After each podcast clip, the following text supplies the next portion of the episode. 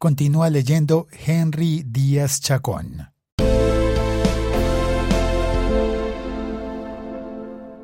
...2.3.8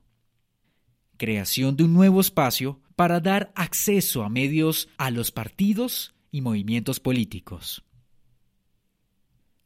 Como complemento del acordado en el marco de los puntos 2.2 y 2.3 sobre acceso a medios para organizaciones y movimientos sociales y para partidos y movimientos políticos, respectivamente, el gobierno se compromete a habilitar un canal institucional de televisión cerrada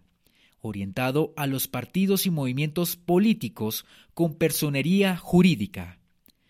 para la divulgación de sus plataformas políticas en el marco del respeto por las ideas y la diferencia.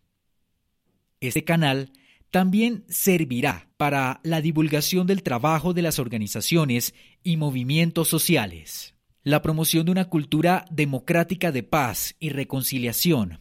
y de valores no sexistas y de respeto al derecho de las mujeres a una vida libre de violencias así como la divulgación de los avances en la implementación de los planes y programas acordados en el marco de este acuerdo.